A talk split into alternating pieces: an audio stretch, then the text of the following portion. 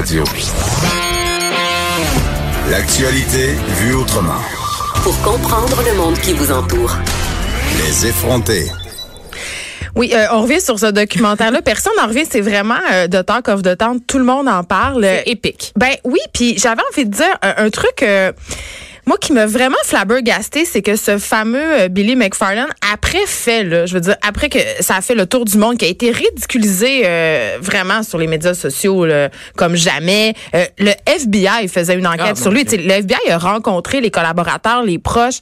Euh, Il y a des gens qui sont poursuivis pour des millions de dollars. Et quand même, malgré tout ça, il, a- il est en train d'éla- d'élaborer une nouvelle arnaque. Oui, ouais. OK, il avait, il avait pris la liste d'envoi des gens qui avaient acheté des billets pour le festival et là, il leur envoyait du spam, c'est-à-dire qu'il leur envoyait des offres pour des événements premium, des événements VIP, c'est-à-dire il leur offrait d'acheter des billets pour le Met Gala. Ce qui est impossible. Oui, c'est ça. on ne peut pas acheter des billets pour le Met Gala. Il faut être invité directement par Anna Wintour. Oui, elle doit valider, elle doit valider que tu- as le droit et ton kit aussi, hein, Voilà. ça se dit.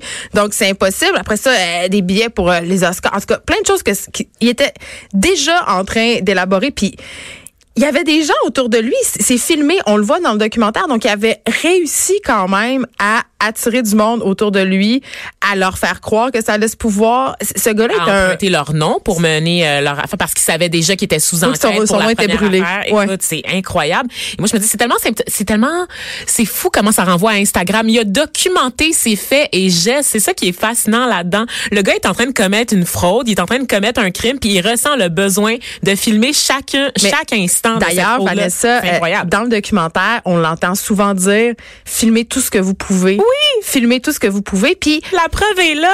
puis il, il disait souvent, euh, c'est c'est très condescendant à ses collaborateurs. Tu sais, nous, on offre. euh, le rêve Oui. au pecno moyen. Tu sais, à l'espèce de loser qui pourra jamais être sur une plage avec une top modèle, euh, qui pourra jamais euh, boire du champagne sur un bateau Ben euh, qui vaut des millions de C'est un dollars. mirage qu'on te fait croire que, que c'est accessible, ce mode de vie-là, avec les mannequins aux, aux jambes qui finissent plus. Ça, ça, à ta portée de main, à Ben, condition de mettre quelques sous, tu sais. Ben ça nous fait ça nous fait croire que ce mode de vie là est possible. Puis je t'amène euh, un peu dans la même veine avec une ancienne candidate d'OD, OK? Euh, Karine Saint-Michel qui est une fille qui a fait l'édition OD Bali. OK, elle a fait une sortie euh, la semaine dernière justement pour parler du mirage Instagram et surtout du mirage du métier d'influenceur. OK?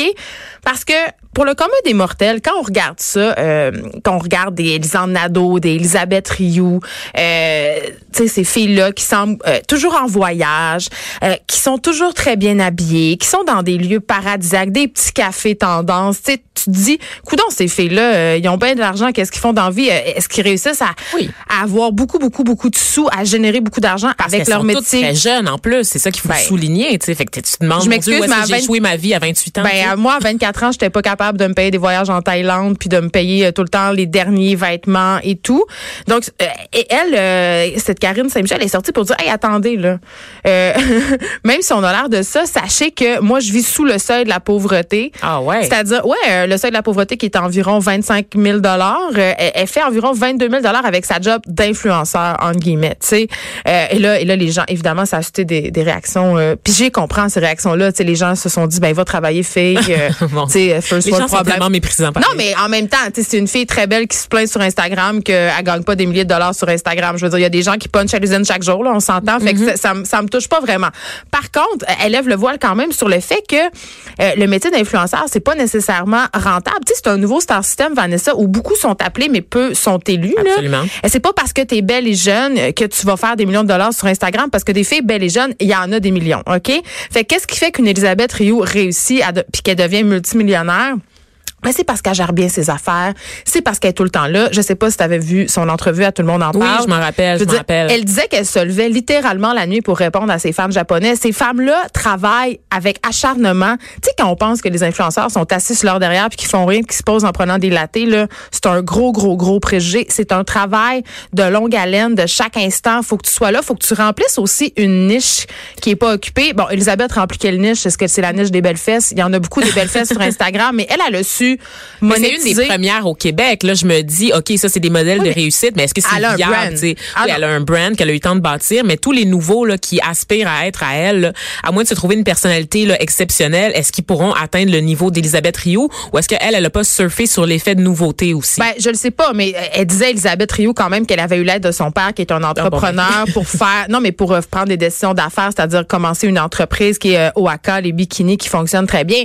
Mais moi je me demande le jour où Elisabeth va vieillir et ne pourra plus être la tête d'affiche de Oaka, est-ce que elle va continuer à vendre des bikinis autant parce que qu'est-ce que t'achètes quand t'achètes un maillot de bain Oaka, t'achètes Elisabeth Rioux, t'achètes l'espoir d'avoir euh, une shape comme la sienne, c'est ça qu'elle vend, c'est de la jeunesse, sais, c'est ça qu'on vend Mhm. Mais sur je pense que Instagram. je, je crois quand même en sa faculté de, de se recycler ailleurs. Tu sais, elle va changer, elle va devenir la, la nouvelle Jacinthe Renée du Québec probablement. Tu sais, Non, mais à j'espère qu'elle donné, tu vieillis, tes intérêts changent Oui. aussi. Puis veux, veux pas, tu t'adaptes à ton public, donc en fonction de ce que tu vis dans la vie, par exemple. Donc euh, Jacinthe Renée avec ses produits pour la maternité, pour le corps, Ouais. c'est là qu'elle est rendue dans sa vie. Et je pense qu'Elisabeth Rioux va être en mesure de prendre des décisions. Ben, c'est que ces filles-là, ils sont capables quand même de très bien se moderniser, mais en, et de rebondir. oui, puis je vais me faire l'avocat du diable. On a tendance à démoniser ça justement, puis à dire oh mon Dieu, Instagram présente des nouveaux modèles, présente. Puis on parlait hier, tu disais il y a des gens qui vont consulter des chirurgiens plasticiens Ouais. maintenant euh, parce qu'ils sont victimes un peu de cette culture de l'image et de ces euh, ces applications pour modifier l'apparence. Donc ils demandent,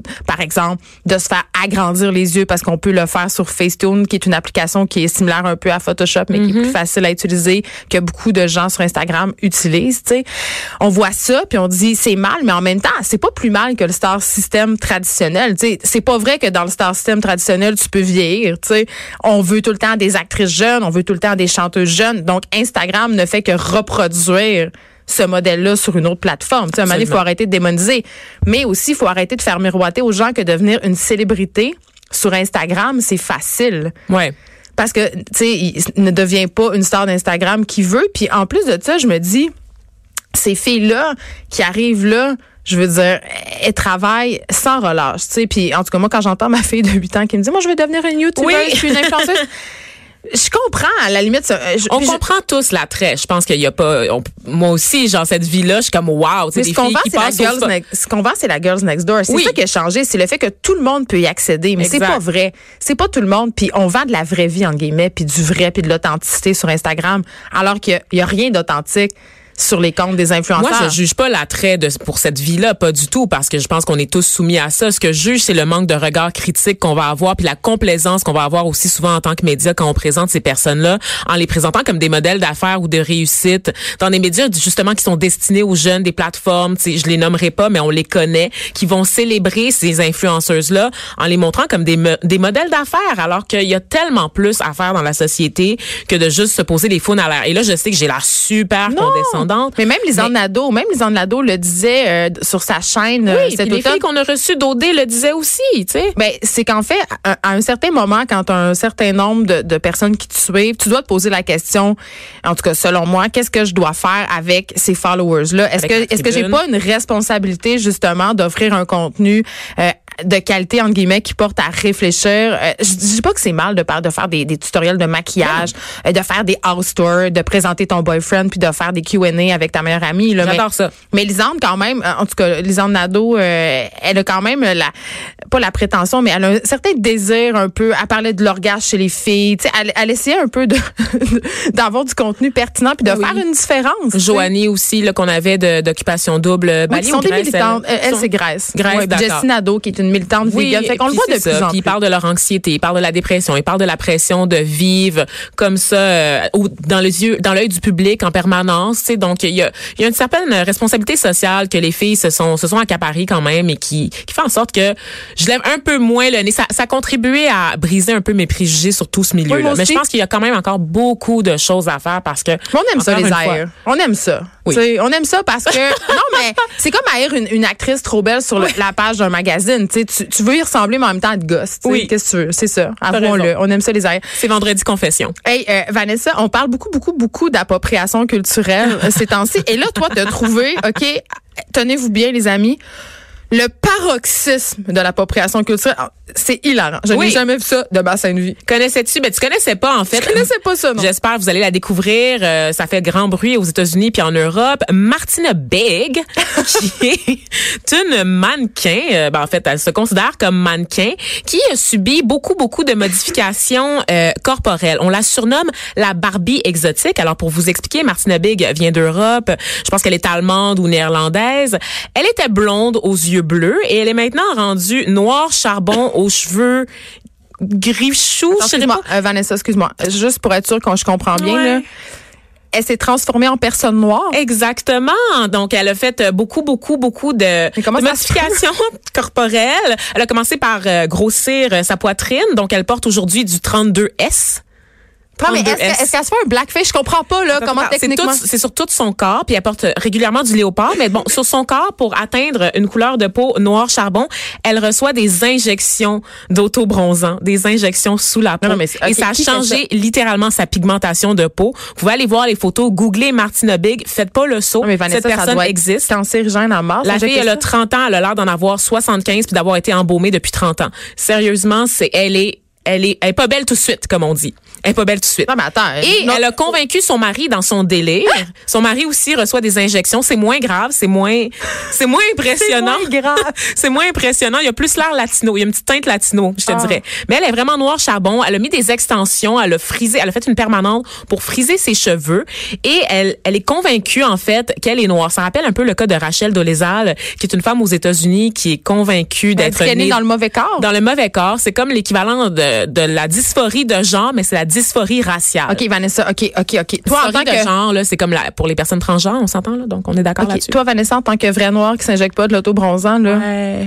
Comment tu trouves ça, cette affaire-là? Est-ce que ça te choque ou est-ce que c'est juste creepy? Je m'inquiète pour elle. Moi, je m'inquiète pour sa santé mentale. Ça va pas du tout, là. C'est une Allemande. Elle fait régulièrement des séances d'UV grâce à une machine qu'elle a installée chez elle directement pour se bronzer tous les jours. Mais comment tu t'injectes l'auto-bronzant? Ça fait ça elle-même? Il y a pas Non, ben, personne qui accepte d'y faire ça. Ben, ça il se y a quelqu'un qui a accepté d'augmenter ses seins pour qu'elle porte un 32S. Déjà, Ah, mais ça, du point de vue aussi, médical, ça va pas du tout. Si vous allez voir les photos, je sais même pas si ça équivaut à quel ballon. Sérieusement, c'est comme des ballons de plage, là, sa poitrine. C'est, c'est comme c'est très handicapant. Ben, Tu peux oui, pas puis dormir sur le ventre, tu peux pas t'habiller, ça doit être lourd, tu dois des boubous africains.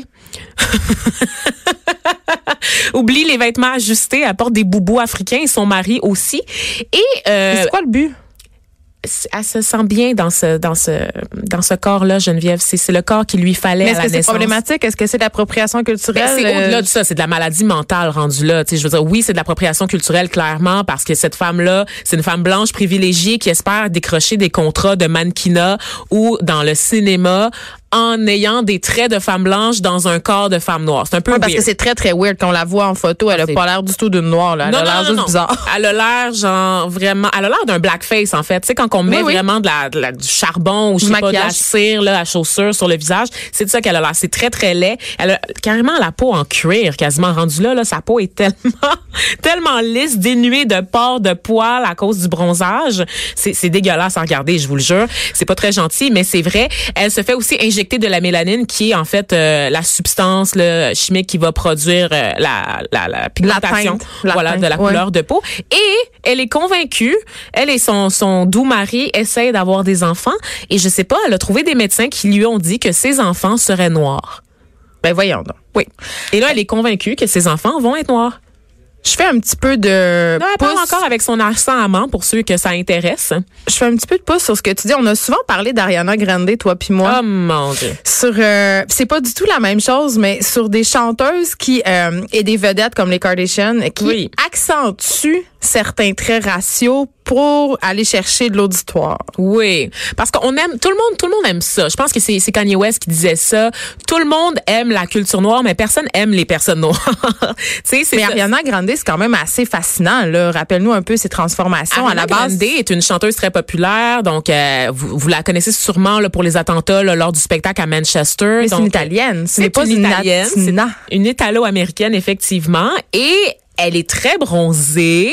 Elle parle avec un accent et elle s'associe à la communauté noire, notamment des rappeurs, ce qui fait penser qu'elle est latina. Tu sais, Ariana Grande, quand tu te poses pas trop de questions, tu as l'impression qu'elle est latina. Mais moi, c'est toi qui me l'as appris qu'elle était italienne, elle est Vanessa. italienne, elle est super blanche. Vous regardez des photos d'elle il y a 10 ans, la fille Fait est- pourquoi elle fait ça? C'est pour aller chercher l'auditoire latin aux États-Unis qui est excessivement nombreux. Ma, théorie, c'est qu'effectivement, elle essaye d'attirer euh, un audimat qui est, qui est composé de la, la, la population latino-américaine et des Afro-Américains qui, on le sait, sont des grands consommateurs de musique, qui, on le sait aussi, sont très, très, très nombreux, qui vont même dépasser le nombre de Blancs dans quelques années. Donc, moi, je pense effectivement que c'est une stratégie marketing. Euh, on met l'accent sur ces traits raciaux qui la Oui. font associer à un groupe ethnique pour vendre plus de billets. Mais pour Vraiment. que les gens s'associent. Oui, absolument, pour qu'il y ait un sentiment de représentation. Donc euh, aujourd'hui, là, si vous parlez autour de vous, là, il y a pas grand monde qui sait que Ariana Grande parle italien à la maison avec sa famille. tu sais. Ben moi, je le savais pas. C'est Ben, toi qui ça. me l'as appris. Donc, c'est quand même euh, c'est quand même quelque chose. L'auto-bronzant, là, c'est à bannir. Vraiment, là, ça, c'est épouvantable. Allez On voir des photos avant-après d'Ariana Grande, puis allez voir Martina Big. Parlez-nous, faites-nous des commentaires. On va les prendre sur Cube, sur la page Facebook de Cube Radio. Je veux vous entendre là-dessus. Les effrontés. De 9 à 10.